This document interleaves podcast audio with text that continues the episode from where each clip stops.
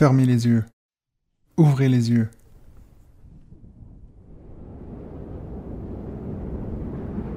Hé C'est pas le temps de faire la sieste là. Commandant von Duisburg sera bientôt de retour, et il a besoin qu'on ait fini d'abattre cette forêt. Vous regardez en bas et voyez la hache entre vos mains. Le poids qui vous est tellement familier.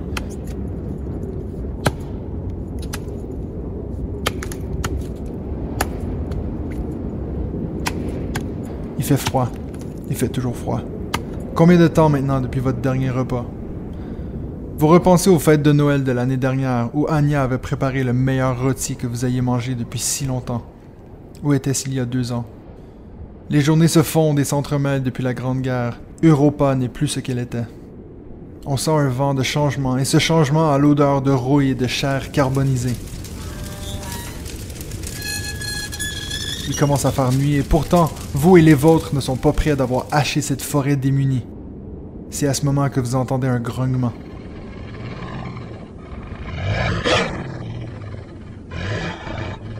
En vous retournant, vous apercevez les yeux rouges et affamés de Narkt, le loup du commandant.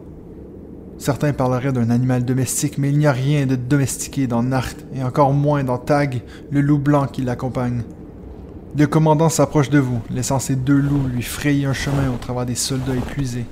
À vos armes, soldaten L'ennemi approche Grogne le commandant, alors que vous jurez entendre les cris stridents des monstres métalliques de ce nouveau monde. Voilà votre nouvelle routine.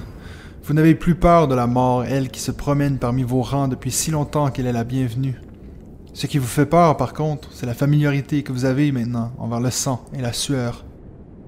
Plus rien ne vous choque, plus rien ne vous affecte. Un autre jour, une autre tâche, un autre ordre, un autre combat. Voilà la norme dans le monde de Scythe.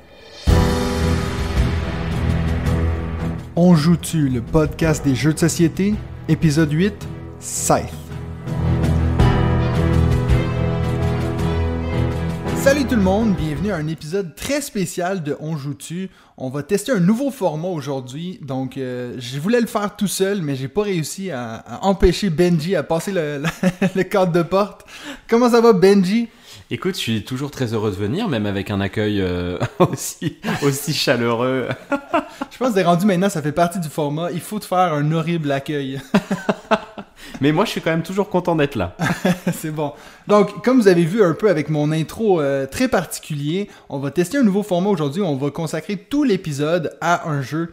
Et puis, quand on réfléchissait à quel jeu on voulait que ce soit, on n'a pas réfléchi longtemps parce que Sight, c'est un jeu qui fait partie intégrale de notre histoire. Est-ce que tu es d'accord? bah oui, on, l'avait dit, on s'est rencontrés sur ce jeu, donc euh, on en a fait de nombreuses parties et effectivement, c'est top qu'on commence ce nouveau format avec Sight. Ouais. Donc les segments vont être très différents parce qu'on n'aura pas, on n'a pas de découverte cette semaine, on n'a pas de jeux qui nous font de l'œil, on va pas faire un top 5. En fait, on va vous parler de Sight. Je vais un peu vous donner l'histoire de ce jeu, vous parler de son créateur, l'illustrateur et tout. Euh, mon ami Benji ici va vous expliquer les règles, comment ça fonctionne, puis toutes les extensions qu'il y a eu, toute la vie qui, qui continue d'avoir ce jeu. Puis on va finir par un troisième segment qui sera euh, des suggestions pour les gens qui aiment le jeu Sight. Hein? Donc, euh, on a pris le temps de regarder dans nos ludothèques, même des fois un peu sur Internet, ce que les gens disent. Si vous aimez Sight, alors vous allez aimer Insert Game Name. C'est ça. c'est ça.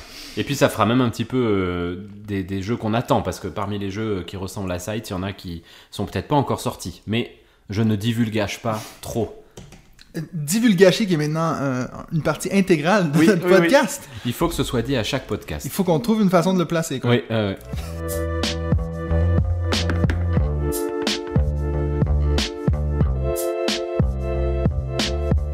Donc pour le premier segment, je voulais vous parler un peu de l'histoire de Scythe. Donc dans Scythe, on est dans une réalité autre que celle qu'on connaît, hein?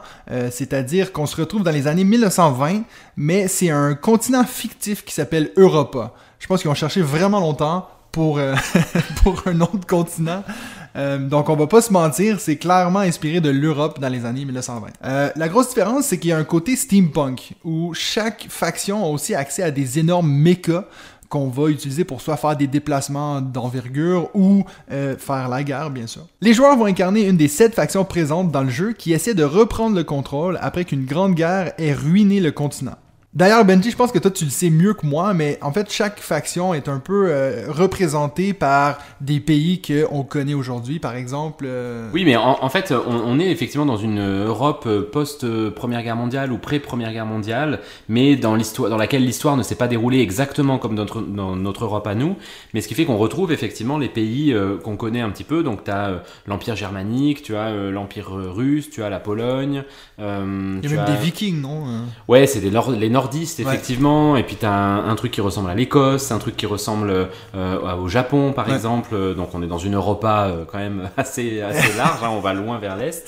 Mais Bon. voilà, on, on est dans des, dans des cultures qui sont euh, des cultures qu'on connaît, dans lesquelles on rajoute des éléments steampunk, comme tu le disais, euh, notamment avec les mechas. Ouais.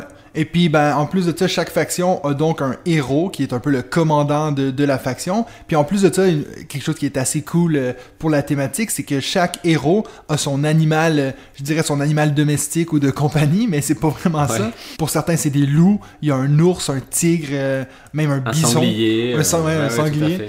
Donc euh, voilà, ça c'est pour un peu l'histoire. D'ailleurs, Side qui a été créé par Jamie Stegmaier, euh, on en parle souvent ces temps-ci à cause de Red Rising. Euh, ce- le nom est maintenant très connu dans les jeux de société, mais euh, au moment de la création de ce jeu, Jamie avait que le jeu viticulture à son actif. Bon, ce qui est pas mal, hein, quand tu as un jeu à ton actif et que c'est viticulture, déjà. c'est c'est déjà pas mal. Qui est d'ailleurs raté ta vie ludique. hein. viticulture qui est vendu à 100, 100 au-dessus de qua- 180 000 copies. Ouais. Euh. Et puis euh, 24e sur Board Game Geek, je Ouais, crois. ouais, je Donc, je euh, un, un grand succès. Euh, D'ailleurs, c'est le succès de ce jeu-là qui a amené Jamie et son ami Alan Stone à créer Stone Meyer Games. Donc, moi, je me suis toujours demandé ça venait où, ça venait d'où le Stone dans Stone Meyer. Ben, ça vient de là. Euh, D'ailleurs, je pense que sur une, euh, un podcast précédent, moi j'ai dit Stegmaier Games, effectivement. Tu vois, Ouais. j'avais oublié euh, cette histoire. Puis moi, j'ai dit une fois Jamie Stone Meyer. Donc, c'est Jamie Stegmaier. c'est ça, qui a créé. Stonemeyer Voilà. Games. Donc voilà une maison d'édition que vous connaissez un peu toutes maintenant. Euh, alors donc qu'est-ce qui est arrivé pour Scythe? Ben, En 2014, alors qu'il se promenait sur Internet, Jamie tomba sur les œuvres d'un certain Jacob Rosalski. Jacob Rosalski. Ouais. Ouais, Jacob. Non mais c'est Jacob quand même. Jacob, ok, ok, ok. Jacob. Je sais que toi t'es très fort en nom polonais selon les derniers Oui, podcasts. Donc, il était tout de suite attiré par les illustrations. Euh, donc, ce, monsieur Rosalski qui, qui adorait faire un peu euh, des mondes alternatifs, c'est-à-dire où on, il appelait ça World of 1920 Plus. Puis c'était un peu l'idée de qu'est-ce qui serait arrivé justement après la Première Guerre mondiale si on avait cette technologie un peu steampunk. Donc, ça veut dire que les illustrations, ils existaient presque déjà. Bien sûr, ils ont été adaptés pour le jeu. Mais euh, donc c'est Jamie qui l'a appelé, qui a dit Hey, j'aimerais qu'on travaille ensemble pour ce jeu.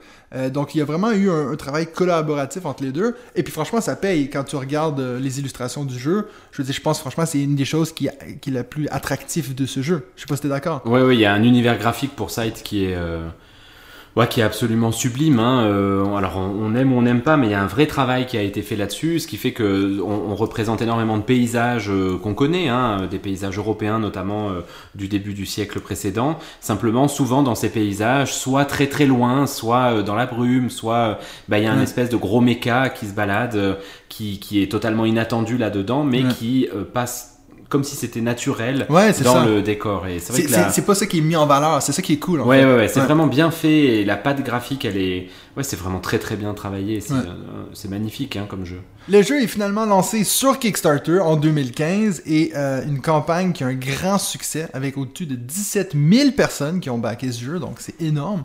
Euh, un total de 1,8 million de dollars, qui je pense à l'époque devait être dans les plus gros. euh, maintenant c'est presque rien quand tu dis que Frosthaven a fait 13 millions, mais euh, 1,8 de- millions de dollars, Mais est-ce que. Frosthaven avait fait 17 000 personnes? Parce que 17 000 personnes, même sur Kickstarter, c'est juste énorme en Ouais. fait. À une époque, en 2015, où les prix de production étaient beaucoup moins élevés qu'aujourd'hui, ce qui fait que c'était quand même à la fois plus accessible sur le plan euh, financier et en même temps moins accessible parce qu'il y avait moins de gens qui connaissaient Kickstarter. Donc 17 000 personnes, c'est juste énorme pour l'époque. Ouais, bon, Frosthaven est quand même à 83 000 backers. C'est donc- pas mal, c'est pas mal. Ils méritent leurs 13 millions. Ouais, Mais tu même. vois, on est moins choqué de voir ce chiffre aujourd'hui, encore une fois, qu'à l'époque. Encore une Oui. fois, 17 000 personnes sur KS, c'est une grosse campagne en 2015. Ben, je me souviens justement que moi, j'ai toujours associé Scythe à Kickstarter. C'était une, je pense, une des premières fois que j'ai entendu parler d'un jeu qui avait parti sur Kickstarter, c'était Scythe. Euh, et puis, bon, c'est drôle à dire maintenant parce qu'on le trouve partout en boutique, puis c'est un grand, un grand succès. Mais moi, j'ai toujours attribué ce jeu-là à Kickstarter, justement. Alors c'est rigolo parce que par contre, euh, moi pas du tout. Je, Non. je- parce que je pense que, tu vois, en 2015, des Kickstarter en France, je suis pas sûr qu'il y en avait tant que ça. Et, euh, et par contre, ça a été assez vite sorti en boutique en fait, hein, et a eu beaucoup de succès en boutique. Tu voyais Ouais. la couverture dans tous les sites ludiques.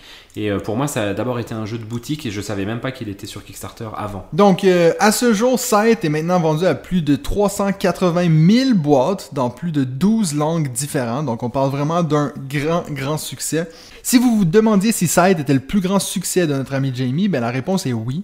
Euh, donc, juste devant euh, Viticulture. Mais par contre, sa maison d'édition, donc Stonemaier Games, ben, c'est clairement Wingspan, qui était un succès monstre aussi. Donc, celui-là a presque le double des boîtes de vendues, donc 750 000 exemplaires. euh, à travers le monde. Par contre, bien sûr, c'est pas Jamie Stegmaier, c'est Elizabeth Hardgrave. Si jamais, juste pour un peu nommer toutes les, les Stonemaier Games, pour ceux qui connaissent pas, on a Tapestry, Pendulum, Charterstone, Euphoria et Between the Two Castles of Mad King Ludwig. J'avoue que je les, je les connais de nom ces jeux, mais pas vraiment. euh, je sais pas si tu les as déjà testés, toi. Alors je les ai pas tous testés. euh, euh, donc moi j'ai commencé par Sight effectivement, hein, qui a été ma première découverte de chez Stonemaier. J'ai fait euh, Viticulture, on en a fait un ensemble même, ça a été un vrai plaisir. C'est un, un excellent jeu. Euh, Tapestry, ça c'est clairement un jeu dont il faudra un jour qu'on parle avec David parce que je crois, je sais que lui aussi est un, un grand fan et moi j'ai vraiment adoré également. Pendulum, Euphoria et Between Two Castles, je, je l'ai. Alors Pendulum, je l'ai vu passer, mais je l'ai Ouais. jamais joué. Euphoria et Between Two Castles, je sais même pas ce que c'est. Charterstone, je l'ai aussi. Je l'ai commencé. C'est un des premiers. euh, Enfin, c'est un jeu Legacy, Ouais. un jeu de placement d'ouvriers Legacy. Mais euh, je sais pas, j'ai pas, j'ai pas accroché. Je l'ai joué tout seul. Alors c'est peut-être, c'était peut-être pas la meilleure config Ouais. pour un Legacy.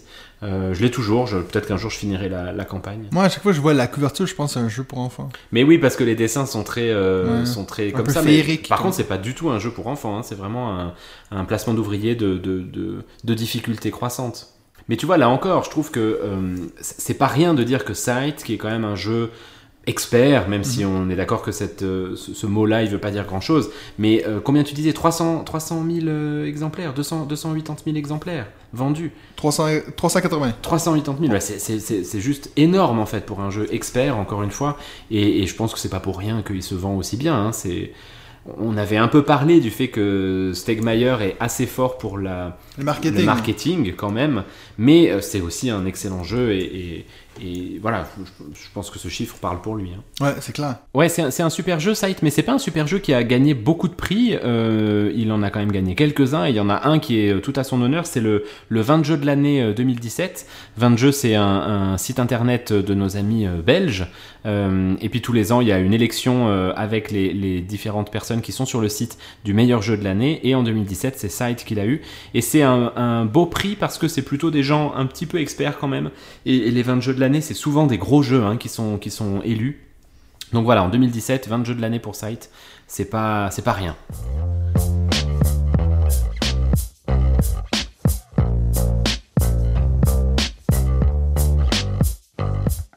Alors maintenant, on va passer au deuxième segment où Benji va un peu vous parler du gameplay et puis comment ça se joue pour ceux qui connaissent pas ou qui sont peut-être intéressés à avoir des petites stratégies, des choses comme ça. Ouais, alors c'est une mission euh, pas simple, hein, résumer un jeu comme Sight, euh, et je vais commencer tout de suite. T'as euh, deux minutes. Simon. Ouais, ok, je te remercie. Sight, c'est un bon jeu. Troisième segment. Euh, non, je vais commencer tout de suite par quelque chose qui, en fait, euh, fait un peu débat dans le, le petit milieu ludique.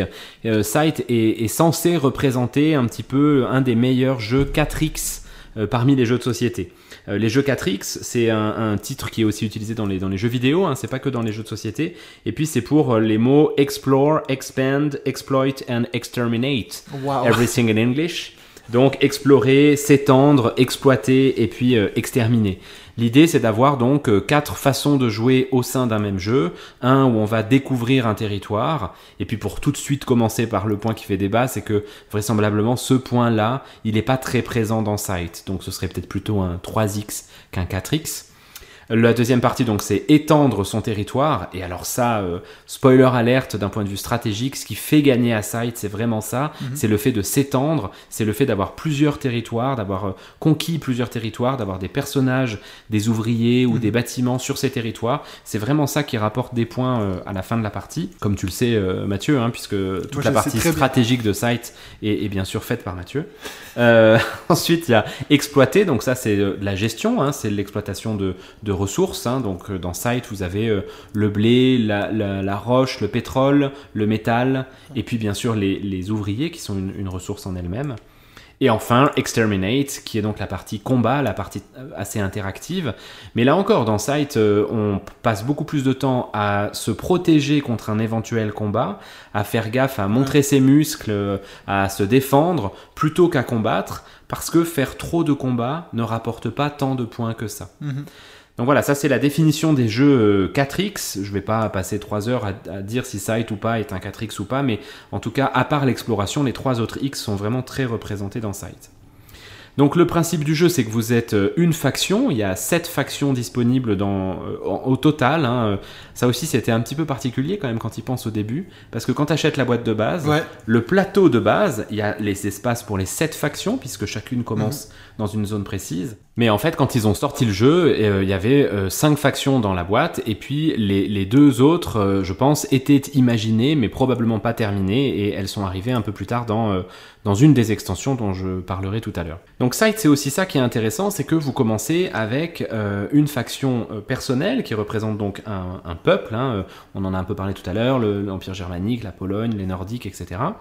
Donc vous avez une partie asymétrique, puisque vous avez un plateau joueur avec un pouvoir spécial pour chaque faction. Ensuite, vous avez un petit peu de matériel qui vient avec ça. Quand je dis un petit peu de matériel, euh, un beau matériel qui vient avec ça, et c'est aussi ce qui fait le, la grande qualité de Sight, c'est son matériel. Bon, même en plus du matériel, c'est un jeu qui est très customisé. Il y a plein de gens qui ont. Alors Ben, oui. Justement, toi, t'as aussi Ça, des, c'est des clair. petits. euh, Mais je pensais en parler un peu tout à l'heure, effectivement, tu vas voir, mais on a pu aller plus loin ensuite sur, euh, sur ce qu'on pouvait mettre comme matériel dans Sight. Mais même dans le matériel de base, Oui, oui. vous regretterez pas votre achat, hein, parce que vous avez donc pour chaque euh, euh, faction une figurine qui représente le commandant, c'est ce que tu disais tout à l'heure. Donc il y a toujours le commandant ou la commandante avec son, pers- son animal de compagnie.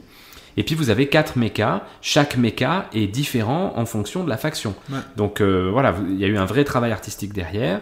Et puis ensuite tous les petits meeples que vous allez euh, euh, récupérer. Vous avez votre plateau joueur et en dessous vous allez utiliser un plateau de, de- de- de production en quelque sorte dans lequel vous avez toutes les actions qui sont possibles. Mais là encore, il y a une autre phase d'asymétrie puisque chaque plateau est différent.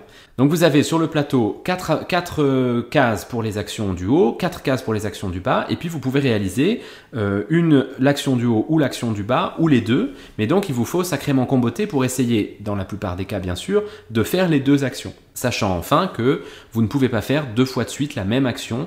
Donc vous avez pour ça un petit jeton que vous posez sur votre plateau joueur.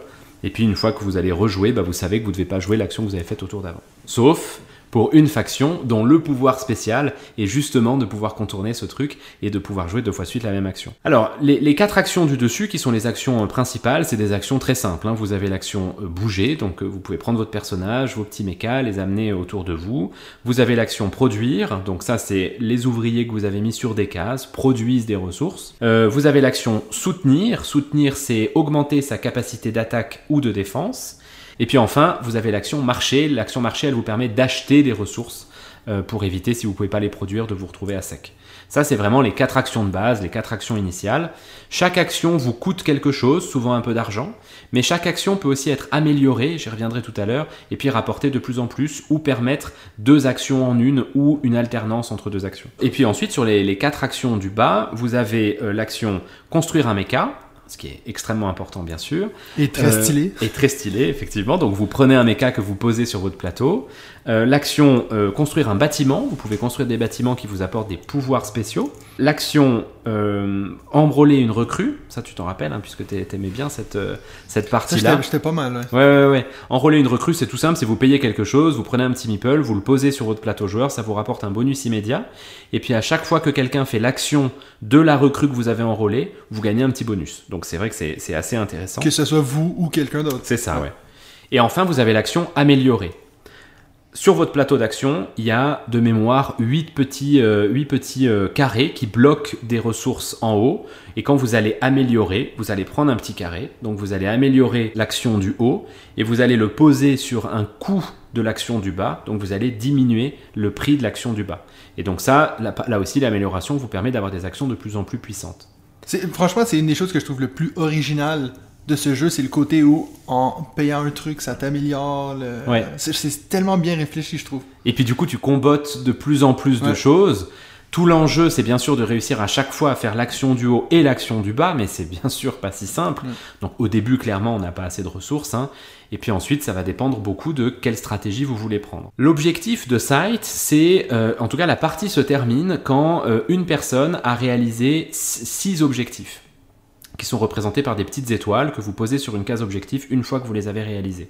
Ces objectifs, il y en a une dizaine ou une douzaine, je ne les ai plus tous en tête, mais il y a euh, euh, construire le maximum d'ouvriers, donc construire 8 ouvriers, construire les 4 bâtiments du plateau joueur, construire les 4 mechas du plateau joueur, gagner un combat. C'est pour ça que je vous disais tout à l'heure que euh, faire beaucoup de combats n'avait pas d'intérêt, parce que vous ne pouvez gagner qu'une étoile pour les combats. Vous pouvez ensuite faire d'autres combats, mais vous ne gagnerez pas l'étoile Ouais. objectif etc., etc. Donc il y en a une petite dizaine comme ça. Et une fois que vous avez rempli ces six objectifs, la partie s'arrête. Euh, et ensuite, vous comptez les points.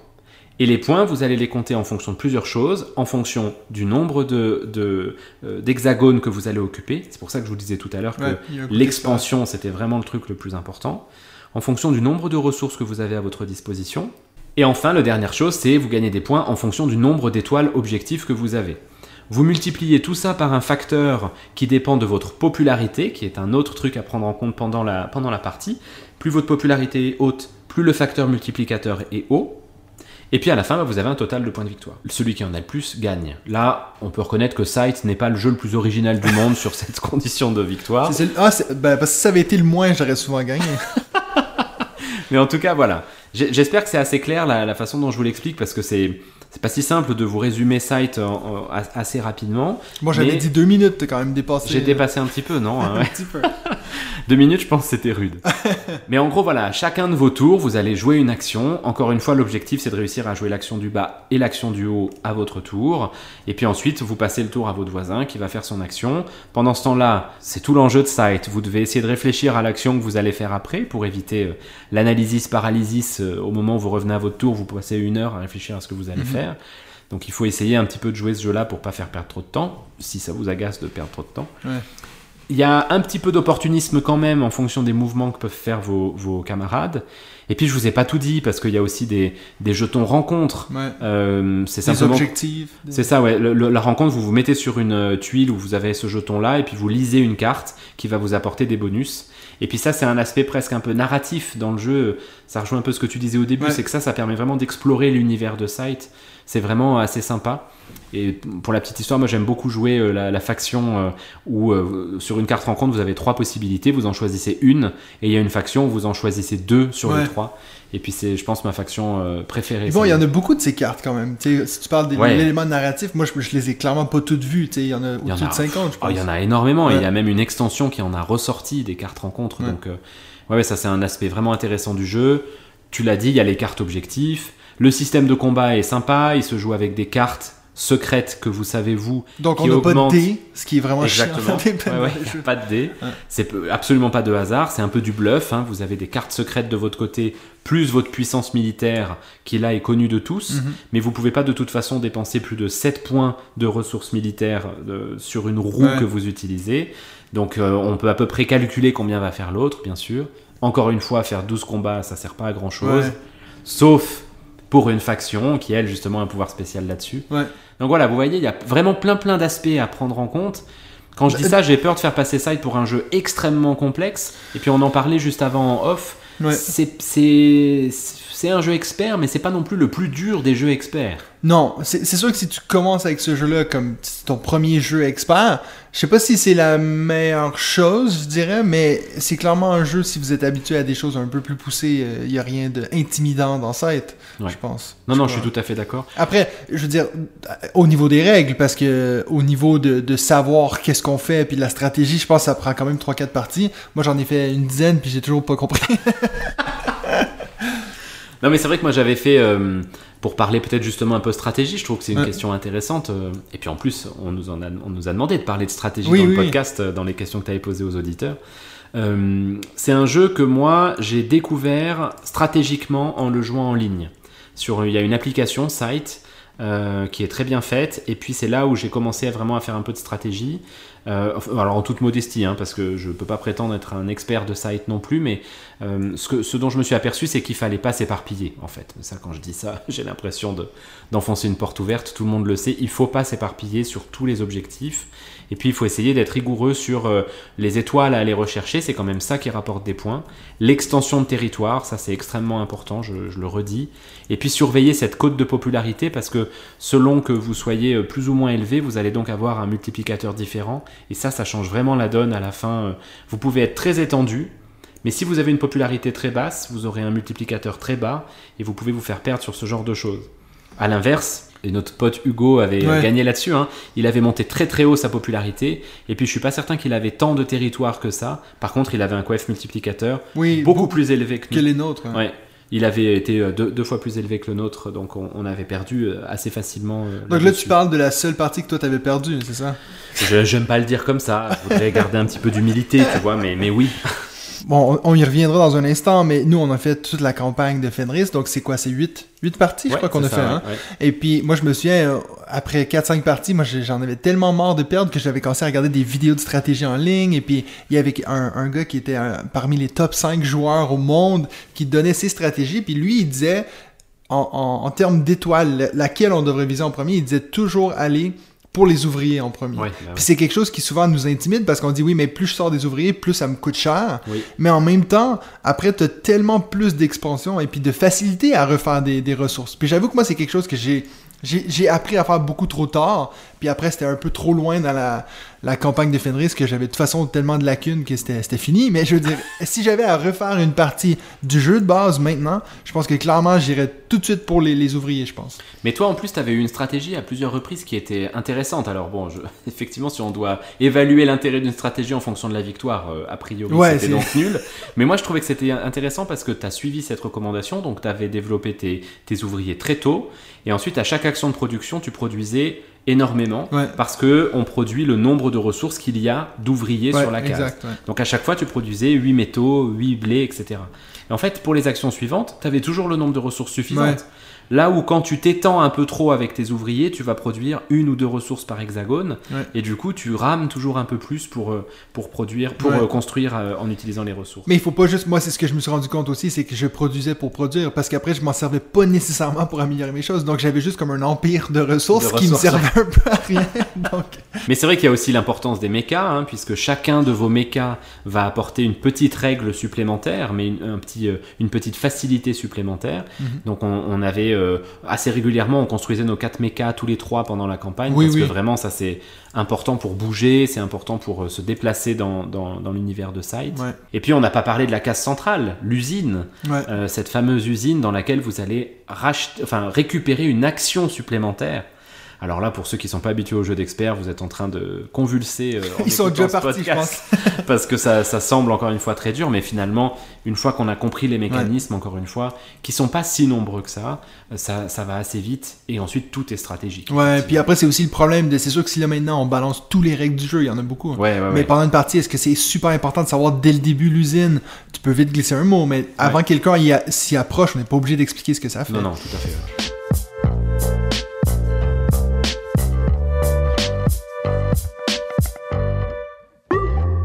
Donc maintenant, on va passer à notre opinion personnelle puis notre expérience avec ce jeu parce qu'il y a beau avoir euh, connu tout plein de succès. Maintenant, qu'est-ce qu'on en pense nous, Benji et Mathieu? Donc moi, déjà, juste pour vous dire, j'avais joué à ce jeu au Canada. Je pense qu'on en parlait aussi en off euh, juste avant. C'est un de mes premiers gros jeux que j'avais fait que encore une fois, j'ai été attiré par le artwork, par la direction artistique, et puis j'avais fait ce jeu-là, j'avais un peu rien compris, mais j'avais j'avais quand même eu beaucoup de plaisir. Euh, sais, comme tu disais avant, l'élément narratif, aller trouver ces cartes-là. Au final, je pense que c'était ça mon plaisir dans le jeu. Je m'en foutais de perdre, mais je voulais aller trouver toutes les petites cartes narratives. Euh, et puis donc, quand j'étais arrivé en Suisse, j'ai un ami qui avait le jeu qui m'a dit Hey, est-ce qu'on fait une partie? Donc j'ai pu en refaire une. Et puis là, vraiment, je m'y suis pris au jeu. Puis je connaissais déjà, j'étais le seul qui avait déjà joué. Donc je me sentais déjà un peu. euh, je, me, je me sentais très fort à ce jeu. donc c'est pour ça que quand j'ai rencontré Benji, puis qu'il m'a dit Mais ça serait tellement cool de faire la campagne de Fenris, je me suis dit Mais pourquoi pas, moi qui est tellement bon à Scythe et puis ben voilà, je, je sais pas, je vais te laisser raconter le reste de cette histoire, Benji. C'est drôle parce que j'avais pas eu ce, Non, ce, le début. ce petit Je début. te l'avais euh, caché ça parce que je pensais que j'allais tout gagner, donc je voulais rester modeste. Tu sais qu'il m'est arrivé exactement la même chose que toi à Risk. Tu connais ce jeu Risk, Oui, oui, bien méga bien sûr, connu, oui. auquel j'ai joué toute mon adolescence en pensant être extrêmement fort à ce jeu. Et puis j'ai joué contre un pote une fois. Je me suis rendu compte que je ne savais absolument pas jouer à Risk. Il m'a humilié absolument à ce jeu. Euh, écoute, moi, c'est un tout petit peu comme toi. hein. J'ai commencé à jouer euh, euh, donc euh, à la version française, donc je pense 2016 ou 2017 Ouais. chez un copain. Je jouais un peu aux jeux de société, mais plutôt familiaux plus, on va dire. Donc j'avais pas encore beaucoup d'expérience des jeux experts. Et la première fois qu'il m'a sorti Sight, euh, j'en ai bavé quand même.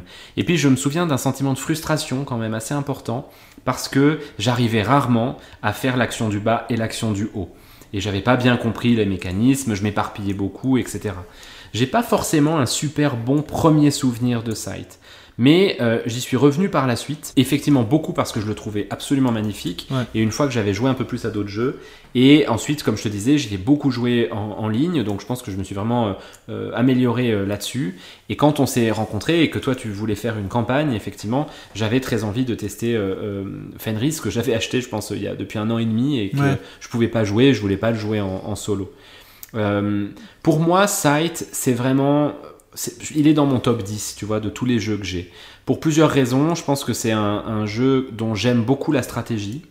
C'est un des rares jeux que j'ai vraiment usé pour pouvoir avoir une, cette fameuse courbe de progression dont on parle sur tous nos jeux, mais au final où on reste toujours dans les premiers niveaux. Ouais. Je pense que Sight, pour le coup, je, je- je me fais plaisir en jouant parce que maintenant quand je joue, je sais ce que je fais. Ouais. Je sais pourquoi je le fais. Et ça, c'est quand même hyper agréable, ce sentiment. C'est un sentiment qu'on veut avoir pour tous nos Mais jeux, oui. mais qu'on n'a juste pas le temps. mais qu'on n'a pas le temps, c'est ça. Et, et du coup, c'est vrai qu'il y a un petit côté un peu ouais, affectif euh, Ouais. avec ce, avec ce jeu-là. Mais au-delà de ça, je pense que c'est vraiment un très bon jeu en lui-même parce que justement, il est assez bien équilibré, je trouve. Alors ça aussi, c'est un truc à rendre à, à- à hommage à, à Stegmaier, c'est qu'il est capable de faire des FAQ euh, dans lesquels il va dire attention en termes d'équilibrage, il faut pas mélanger telle faction avec tel plateau d'action, par exemple, parce que c'est trop fort. Euh, donc ça, il y a maintenant dans les règles, c'est assez connu. hein, il faut Ouais. faire attention à ce qu'on fait euh, là-dessus. Mais je le trouve bien équilibré. J'aime beaucoup cette multiplicité d'actions qu'on peut faire. On peut partir sur des stratégies euh, totalement différentes. Et puis, euh, en plus, Sight a pu se renouveler parce qu'il y a eu quand même un certain nombre d'extensions hein, qui sont sorties. Alors la, première extension, c'est euh, Conquérant du lointain. Donc Conquérant du lointain, elle rajoute les deux factions qui manquent sur le, le plateau pour avoir les sept qui sont deux factions assez originales parce qu'elles ont des pouvoirs qui euh, sont vraiment un peu différents des cinq Ouais, premières. ouais, avec des jetons. C'est ça, ils rajoutent ouais. des choses sur le, le terrain, donc ça c'est assez fun. Ensuite, il y a eu une, une extension qui est euh, euh, Stratège des cieux. Alors ça c'était, bah, c'est une extension sublime où vous avez des espèces de, comment ça s'appelle Des aéronefs, non? Ouais, c'est ça, des aéronefs un peu, pas, pas des, pas des dirigeables, mais euh, des espèces de méca volants en fait, Ouais. hein, des grosses barges volantes que vous posez sur un petit, euh, un espèce de petit socle transparent. Ma seule critique à ça, c'est que tous les, toutes les barges, tous les aéronefs sont les mêmes. Alors ça, j'ai toujours trouvé ça un peu triste par rapport à- Ah. au fait que les mechas, tu vois, sont, tous, tous différents. différents. ouais. Et là, à part la couleur, c'est tous les mêmes. Je, je trouve ça un peu dommage. Je l'ai très peu joué, celle-là. Euh, elle modifie, euh, je crois, énormément les, les, hum, composantes de mouvement, puisque tu peux aller beaucoup plus loin sur la carte avec un aéronef. Ouais. Et ensuite, il peut y avoir des combats entre, entre aéronefs avec des systèmes de cartes là aussi un peu différents. Mais je la, je la connais pas très bien. Par contre, c'est vrai qu'elle est, elle est assez belle. Vous avez eu une extension euh, de nouvelles rencontres, c'est ce qu'on disait tout à l'heure, de nouvelles cartes rencontres. Donc là, en gros, avant que vous fassiez toutes les rencontres, il faut vraiment manger quelques parties de size. vous avez eu une extension, une des dernières, je crois, ce sont des plateaux modulables. Ouais. Donc là, c'est que vous pouvez modifier le terrain de base. Alors est-ce que ça, c'est pas le quatrième X dont on parlait tout à l'heure, tu vois? Peut-être qu'ils l'ont rajouté par après. Ouais. Ouais, ouais, c'est peut-être un peu le côté explore, ça, pour le coup, ces Ouais. plateaux modulables. Ensuite, vous avez bien sûr la campagne euh, donc euh, de Fenris, qui est une campagne en, 8 scénarios. On a dit qu'on spoilait rien. mais, non, euh, mais il y a des choses qui, que, que vous pouvez ensuite rajouter au jeu de base, ouais, ouais. disons-le comme ça. En gros, chaque scénario rajoute une euh, règle modulable, quasiment, que vous pouvez rajouter derrière. Et puis des fois, c'est nous qu'il faut choisir euh, de quel côté on va aller, des choses comme ça. ouais, Euh, ouais, ouais, ouais. Donc, ça, en fait, il y a potentiellement plus que 8 scénarios, mais si tu Oui. suis l'histoire, il y en a que 8, ouais. Et puis ça, c'est vraiment juste pour, euh, je, je- encore une fois, je spoil rien, mais sachez que dans la boîte de Fenris, il y a quand même des boîtes genre enveloppe à ouvrir Oui, oui. au fur et à mesure que vous avancez Un avec peu- de un peu belles Legacy, ouais, ouais. Vraiment, c'est une, une très très belle campagne, très bien réussie, je trouve. Et puis, ils ont aussi fait une version pour enfants, non? Alors oui, tout à fait, il y a My Little Sight euh, qui est sorti. Donc c'est, alors pour le coup, moi je l'ai acheté pour la jouer avec mon fils. Ah ouais? Ouais, ouais, ouais. Et c'est drôle parce que c'est vraiment, on retrouve les mêmes mécanismes de Sight, c'est-à-dire que vous avez une action en haut, une action en bas. Par contre, il y a beaucoup moins d'actions. Oui, oui. La thématique est bien sûr beaucoup plus rigolote. hein. C'est des petits personnages euh, animaliers euh, qui sont très mignons, qui se baladent sur une carte comme dans Sight, et puis qui se font une guerre à base de lancer de, De tartes, euh, de tartes aux fraises. Et vous devez récupérer des gemmes, les amener au château central qui Ouais, représenterait un peu l'usine. l'usine, ouais. Et puis My Little Sight a eu son extension. euh, qui est le même système que Stratège des cieux, c'est-à-dire que vous avez aussi des petits aéronefs. Ah ouais. Celle-là, je ne l'ai pas testé. Et puis enfin, comme tu le disais, il y a aussi énormément de, de matériel qui a été sorti Ouais, euh, ouais. pour pimper ton jeu. Donc, ils ont sorti une Legendary Box qui est énorme dans laquelle vous pouvez mettre toutes, euh, tous les trucs de site. Vous pouvez acheter les ressources euh, qui ne sont plus des meeples mais qui Mhm. ressemblent aux ressources. Euh, vous pouvez acheter, alors c'est effectivement ce que j'ai fait pour finalement notre dernière partie, donc je Ouais. l'ai sorti qu'une fois, mais chez un mec qui m'a sculpté en, en plastique avec une imprimante 3D tous des petits bâtiments mais euh, qui ne sont plus des meeples qui deviennent qui ne- oui des petits meeples de bois Qui sont propres à chaque mais qui faction sont propres aussi. à chaque Ouais. faction, qui sont juste magnifiques. Euh, donc ouais, y a, y a- si vous aimez ce jeu, il y a moyen d'y mettre beaucoup d'argent pour avoir Oui, une pièce clair. de collection. euh, Puis j'ai vu aussi qu'il y a des, il y a des, je sais pas comment on dit en français, mais des fan-made expansions. Ça veut dire, exemple, des, de- les, les, les supporters, les fans de ce jeu, en fait, qui ont, qui ont créé des extensions eux-mêmes que tu peux trouver sur Internet, puis ça change des petites règles et des Ah, choses comme ça. Et puis Jamie Stegmaier, il les met sur son site. Tu vois, lui, il approuve à 100% Ouais, ça. ouais, ouais. Donc c'est assez cool. J'ai- Je les ai pas regardé, je pourrais pas te dire ce que c'est, mais j'ai vu qu'il y en a une dizaine. Donc euh, il y a des moyens de rendre ce jeu-là un peu plus complexe. Je pense qu'il est très bien comme il est, hein. On est d'accord. Bon, euh, moi, j'ai pas, euh, j'ai pas eu la chance vraiment de dire ce que j'en pensais, mais je vais juste rapidement dire que pour moi, euh, c'est un jeu que j'adore, euh, que, que j'ai eu beaucoup de peine avec euh, la campagne. Pas parce que je la trouvais pas correcte ou quoi que ce soit, mais j'arri- j'arrivais pas, quoi. Je me faisais toujours un peu humilier. Puis c'est vrai que moi, je suis pas quelqu'un qui est mauvais perdant, on en a déjà parlé. Mais là, ça devenait... euh, J'avais vraiment l'impression que je faisais tout faux. Puis après, je serais très intéressé d'ailleurs euh, s'il y en a qui ont aussi fait la campagne. Je sais pas si parce qu'on a perdu deux trois fois de suite, est-ce que vraiment ça nous nuit par rapport aux autres? Ou est-ce que c'est vraiment parce que je suis mauvais? C'est possible, mais euh, je me suis il faut demandé. prendre en compte cette hypothèse. C'est ça, c'est c'est clair. hein. Il y a des jeux que je suis bon, il y en a pas beaucoup, mais Side c'est clairement pas un de ceux-là. Donc euh, c'est un jeu que je vais très euh, très volontiers euh, jouer une partie de jeu de base, je serais très content. Par contre, quelqu'un qui me dit est-ce qu'on fait la campagne? Euh, Non, moi c'est fini, j'ai faire 14 parties de ce jeu-là de suite, non, je pense pas. Mais une bonne partie de Side, je dirais jamais non, je pense.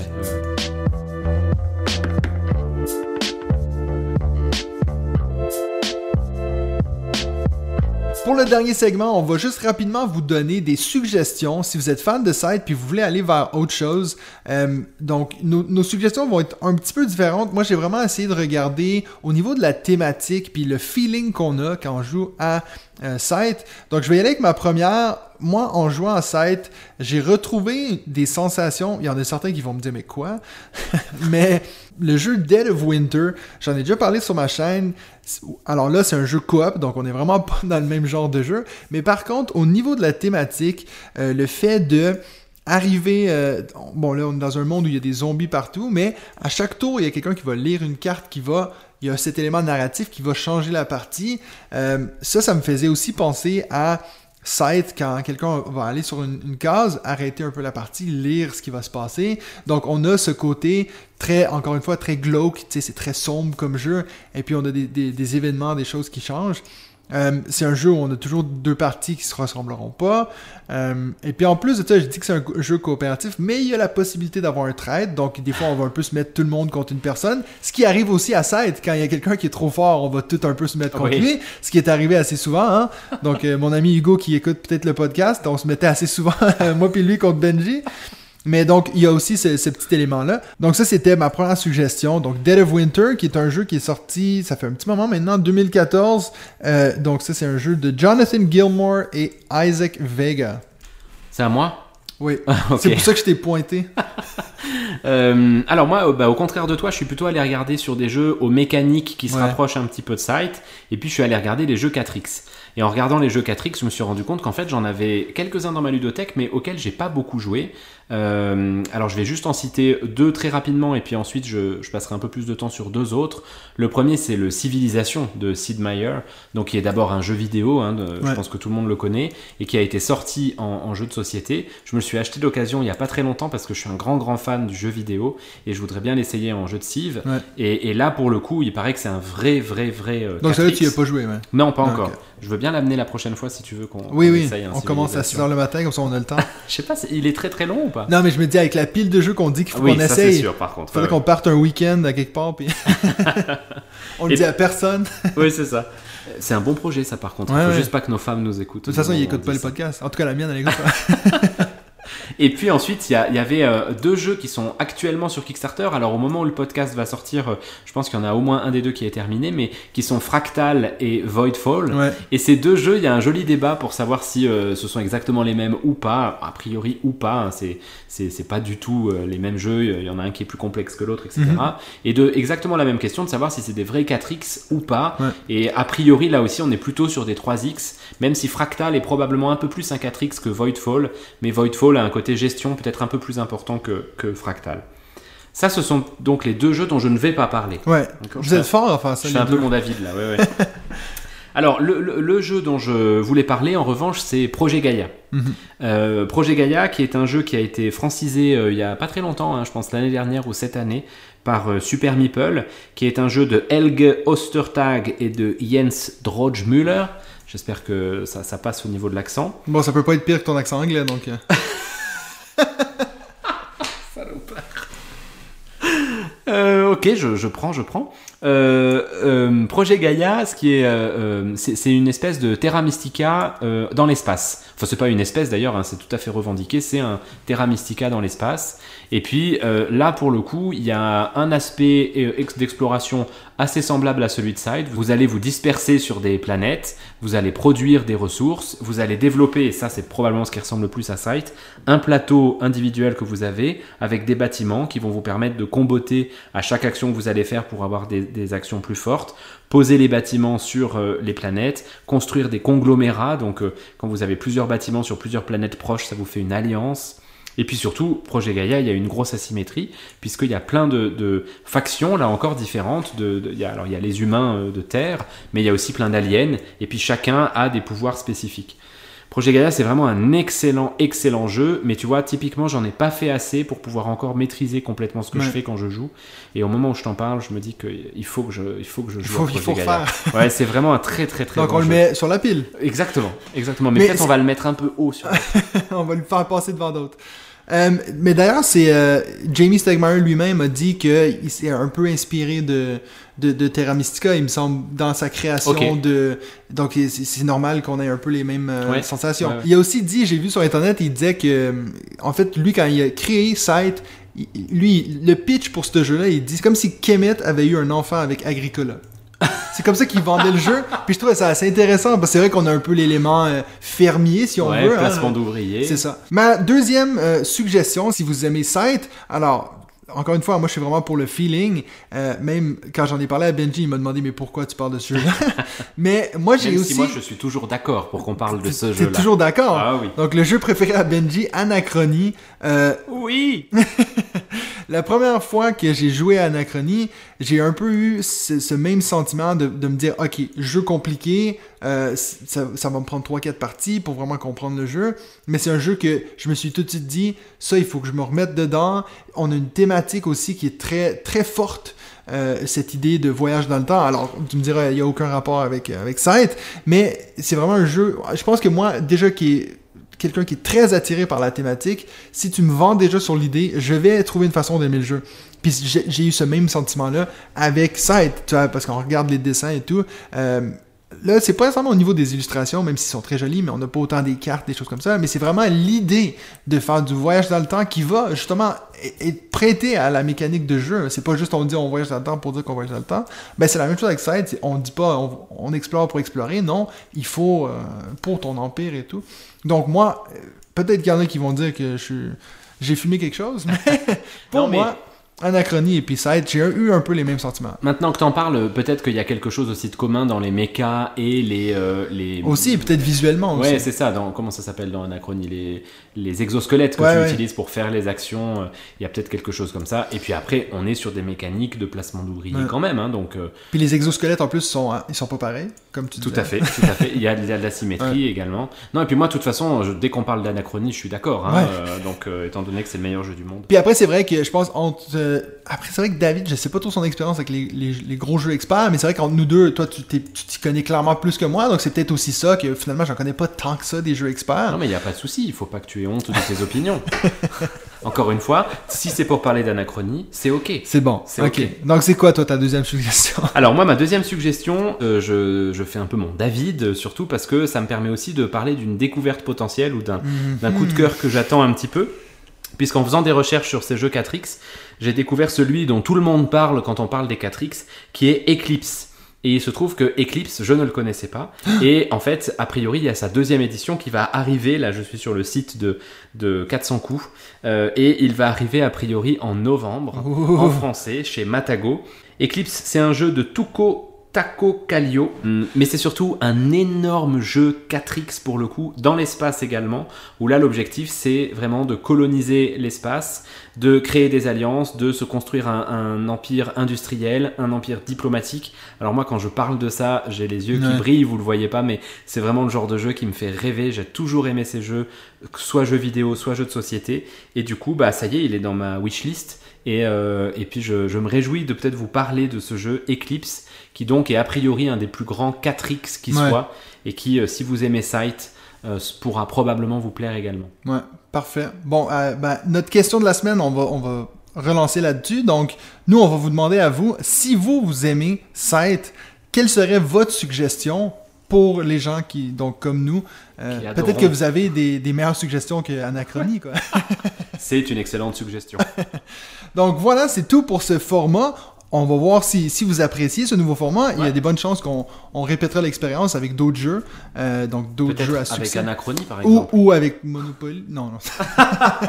ça, c'était une fois. Je m'excuse d'ailleurs que David ait parlé de D'ailleurs, j'ai pas réagi sur ce podcast, effectivement, mais ça, moi, je l'aurais sorti au montage. Monopoly, mon Dieu. Après, le truc, c'est que c'est tout ce qui est dit, David. J'allais pas couper tout ce qui est dit dans le podcast. donc voilà, c'est tout pour nous cette semaine. On se retrouve la semaine prochaine pour un autre épisode de on joue-tu